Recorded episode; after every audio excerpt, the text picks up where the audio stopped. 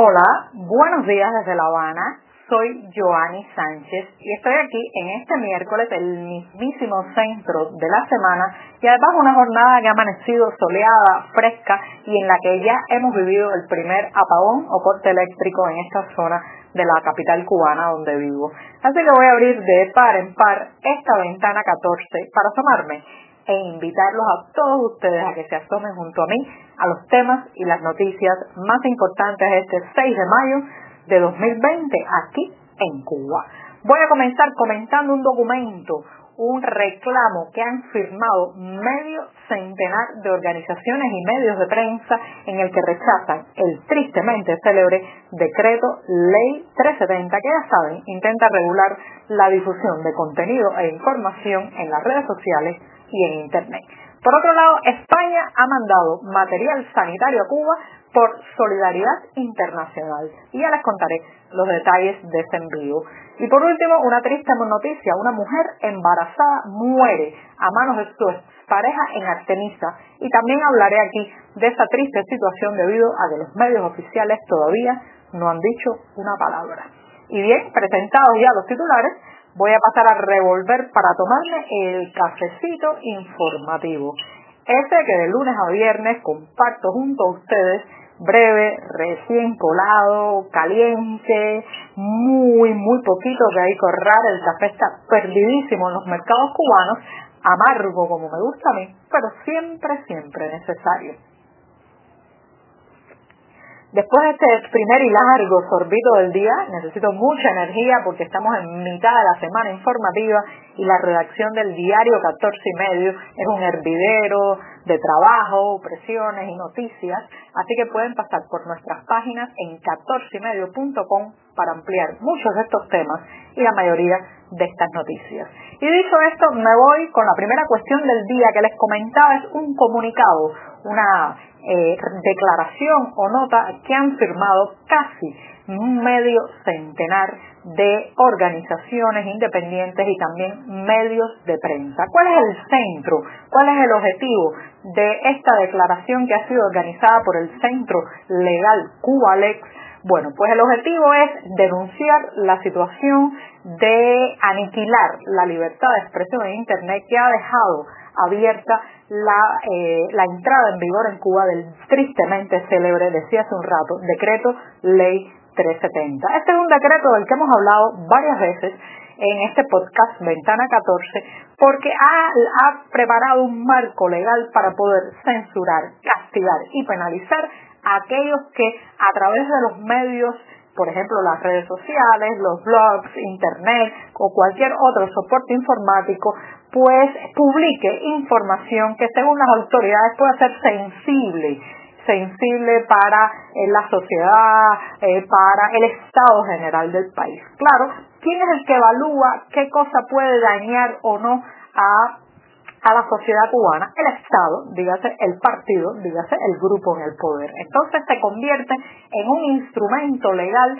para amordazar, callar, penalizar aquel que diga su opinión o, eh, por ejemplo, publique una noticia que le resulte incómoda al oficialismo cubano. Entonces, este casi medio centenar de organizaciones y medios de prensa han hecho un comunicado que han firmado y que se publica este miércoles en varios medios de prensa a la misma vez porque eh, eh, reconocen que la situación de la prensa en Cuba se ha visto agravada desde principios de este año y particularmente, señoras y señores, se ha agravado con la llegada de la crisis sanitaria debido a el coronavirus. Las autoridades cubanas han aprovechado eh, la situación de alarma, emergencia, tensión que está generando esta pandemia para hacer lo que mejor saben hacer, recortar libertades, callar y eh, amenazar a sus ciudadanos. Y eso lo hemos visto, lo hemos comentado en este programa,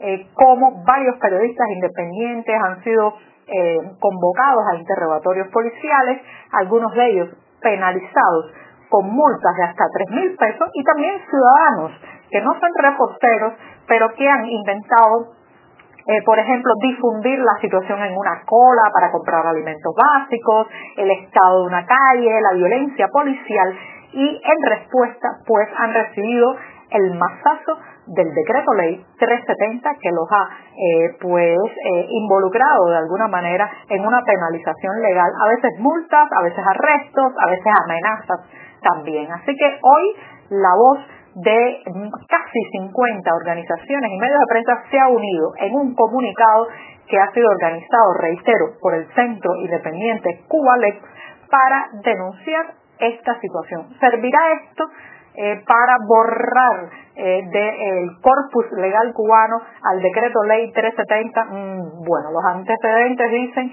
que rara vez, rara vez eh, el oficialismo cubano, la Plaza de la Revolución, echa atrás un paso de esta naturaleza, pero sí va a servir para denunciar, para alzar la voz y para hacerle saber a la comunidad internacional y a los ciudadanos cubanos de que hay allí una mordaza legal que intenta callar un país. Así que no dejemos que nos callen a seguir hablando, comentando, reportando e informando sobre y desde Cuba. Les, los invito a leer el comunicado en todos sus detalles en las páginas de 14medios.com. Y con esto me voy a dar un segundo sorbito del café. Estoy de muchito en muchito, muy breve, muy breve, pero muy necesario. Uy, amargo como me gusta a mí, me despierta mucho más el café amargo. Y me voy con el segundo tema que está relacionado también con la pandemia y con la solidaridad. Cuba, Cuba ha recibido más de 40.000 unidades de material sanitario procedente de España eh, estos eh, son envíos que han llegado a partir de marzo y la gran mayoría son guantes. Y eh, los otros son, bueno, donaciones de uso inespecífico, como se le llama, cualquier tipo de material, puede ser ropa hospitalaria, pueden ser recursos de otro tipo, pero más de 33.000 son guantes. Esta es una magnífica noticia, aunque los números son pequeños, pero es una magnífica noticia porque en Cuba todos sabemos los que visitamos los hospitales, los que hemos tenido un paciente ingresado, los que hemos tenido que llevar a alguien a que reciba algún tiempo de tratamiento médico, los guantes de látex, los guantes hospitalarios son uno de los eh, elementos más deficitarios eh, para eh, el trabajo del día a día del personal sanitario. Incluso antes de que llegara la pandemia, las personas que atendían directamente a los pacientes recibían una cuota muy limitada de guantes diarios, a veces guantes a la semana, que tenían que intentar estirar durante todo su turno para atender al mayor número de pacientes posibles. Tengo una amiga estomatóloga que recibía tres pares de guantes cada día eh, para atender a casi una veintena de pacientes. ¿Qué hacía entonces el personal sanitario cubano? Bueno, algo que es muy triste y que no debe hacerse, pero que las circunstancias lo obligaban, y era lavar esos guantes.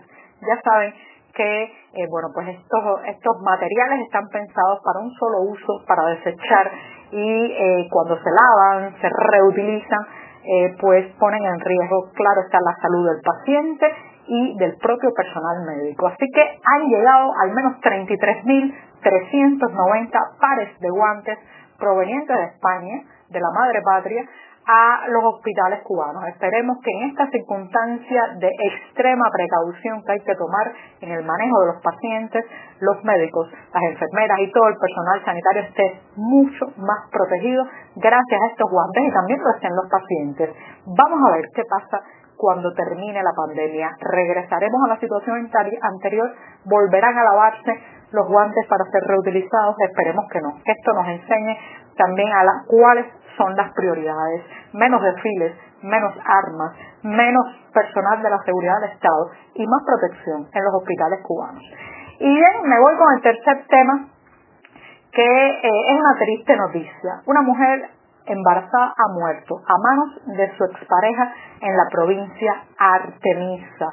Estos son este tipo de informaciones que muy pocas veces, rara vez, sale en la prensa oficial cubana, porque entre eh, las eh, tendencias informativas eh, de que impone el oficialismo cubano está no dar, no dar malas noticias, no comentar hechos sangrientos, no hacer crónicas rojas sobre lo que ocurre al interior del país.